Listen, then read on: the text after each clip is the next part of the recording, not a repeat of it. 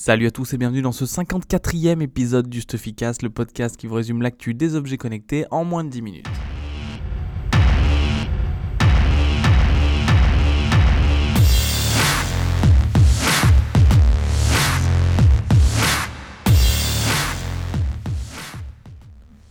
La semaine a été marquée par trois news majeures donc, qui concernent Parrot, Snapchat et euh, DJI. On va commencer tout de suite par DJI euh, qui a donc, comme on le présentait depuis quelques mois, présenté son drone pliable qui s'appelle le Mavic Pro. On avait eu des images euh, qui avaient leaké il y a quelques semaines.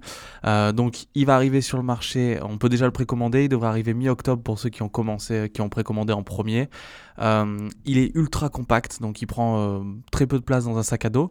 Il est plus compact quand vous le transportez que le DJI le GoPro Karma, pardon. Euh, et vraiment, euh, DJI a, est allé dans la simplicité, que ce soit pour le pilotage, pour le transport, etc. Donc vous avez juste à le déplier. Il faut pas enlever les hélices comme sur le Phantom 4 par exemple pour le transporter. Euh, et le drone embarque quand même des bonnes technologies. Donc vous pourrez voler pendant 27 minutes. Il utilise une manette pour être piloté. Vous pouvez aussi le piloter avec votre smartphone pour une distance moins, moins longue. Euh, il a une portée de 7 km, ce qui servira à rien en France parce que vous êtes obligé de le garder en vue si vous pilotez un drone. Euh, vous pourrez faire du stream en direct sur Facebook, YouTube euh, et Periscope. Au niveau de la qualité vidéo, le Mavic Pro il peut filmer en 4K à 30 images secondes ou en 1080p à 80, il peut monter jusqu'à 96 images secondes. Donc ça c'est plutôt pas mal. la qualité vidéo est inférieure au Phantom 4, le capteur est plus petit, mais les vidéos sont quand même plus que correctes. Il va falloir faire le comparatif avec le Karma, voir ce que ça donne. Euh, il y a un capteur photo 12 mégapixels. La chose qui est bien, c'est qu'il peut shooter en RAW. Et comme le Phantom 4, le Mavic Pro embarque plusieurs capteurs. Donc il y a GPS, il y a GLONASS qui est un GPS euh, russe. Euh, c'est un système un petit peu différent. il peut aller jusqu'à 65 km/h si vous êtes en mode sport. Donc ça, c'est plutôt cool. la dernière chose importante, c'est son prix. Donc il va se placer à 1199 euros. Donc on peut déjà acheter sur Apple ou chez DJI. Il y a un pack avec batterie supplémentaire, hélice supplémentaire, un sac, une station de recharge et un chargeur pour la voiture de mémoire à 1499 euros.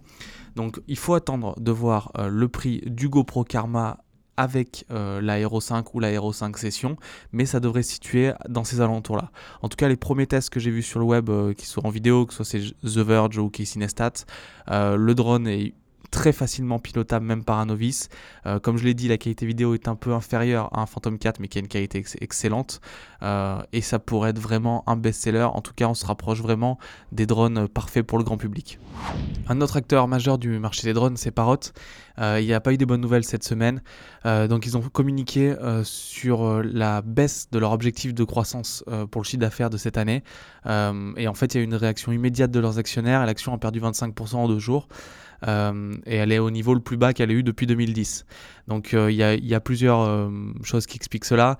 Déjà les chiffres du premier semestre ont été bien moins bons que l'année dernière.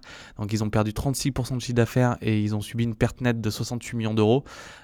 Henri Sédou, leur PDG, explique cette déconvenue par l'accélération, selon lui, de la baisse des prix sur le segment milieu de gamme des drones grand public. Euh, donc c'est vrai. Euh, aujourd'hui, un Phantom 3, qui est un meilleur drone que le Bebop 2, et qui est quand même la troisième, enfin il y a trois générations chez Phantom, chez DJI, euh, est un meilleur drone que, que, celui de Parrot, parce que le Bebop 2, faut pas se le cacher, il y a beaucoup de gens qui sont mécontents, la qualité d'image est pas bonne, et il y a beaucoup de pertes de connexion, ce qui n'est pas le cas chez les concurrents. Et Parrot a était quasiment leader il y a quelques années et maintenant euh, est vraiment en retard au niveau RD sur euh, ses gros concurrents. Par contre, euh, il y a aussi une stratégie chez eux qui est le B2B et là il y a vraiment quelque chose à jouer pour Parrot. Ils ont fait beaucoup de choses pour l'agriculture, ils ont racheté plusieurs sociétés pour se mettre sur le secteur du B2B plus sérieusement. Ça va être peut-être plus invisible pour nous les consommateurs classiques, mais c'est peut-être là que, que le marché se trouve vraiment pour Parrot aujourd'hui. La dernière news concerne Snapchat, euh, qui ne s'appellera plus Snapchat, qui s'appelle maintenant Snap Inc., la société. Euh, et ils ont présenté les lunettes dont on parle depuis plusieurs mois, qui sont baptisées les Spectacles. Euh, donc c'est des lunettes, bon le design à vous de voir. il y aura trois couleurs, noir, bleu et corail. elles coûteront 130 dollars et bien sûr elles servent à capturer des snaps directement dessus, comme vous pouvez faire, enfin vous pouvez faire des vidéos avec les Google Glass de la même façon. Ce qui est malin. Donc il y a un petit bouton pour lancer les snaps. vous avez une petite lumière qui vous indique si vous êtes en train de faire un snap ou pas. la lentille fait 115 degrés, ce qui fait que vous pouvez, enfin les images capturées sont des images rondes.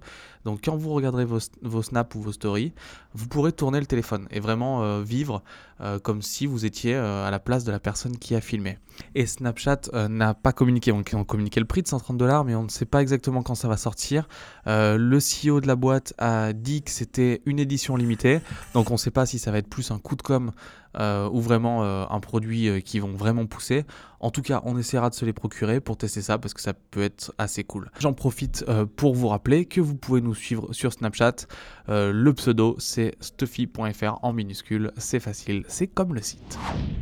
Je vous remercie d'avoir écouté ce 54e épisode du Stuffycast. Comme d'hab, si vous l'avez apprécié, laissez-nous une petite note sur iTunes, un petit commentaire dans l'article. N'hésitez pas à relayer le podcast auprès de vos potes pour qu'on soit un maximum chaque semaine.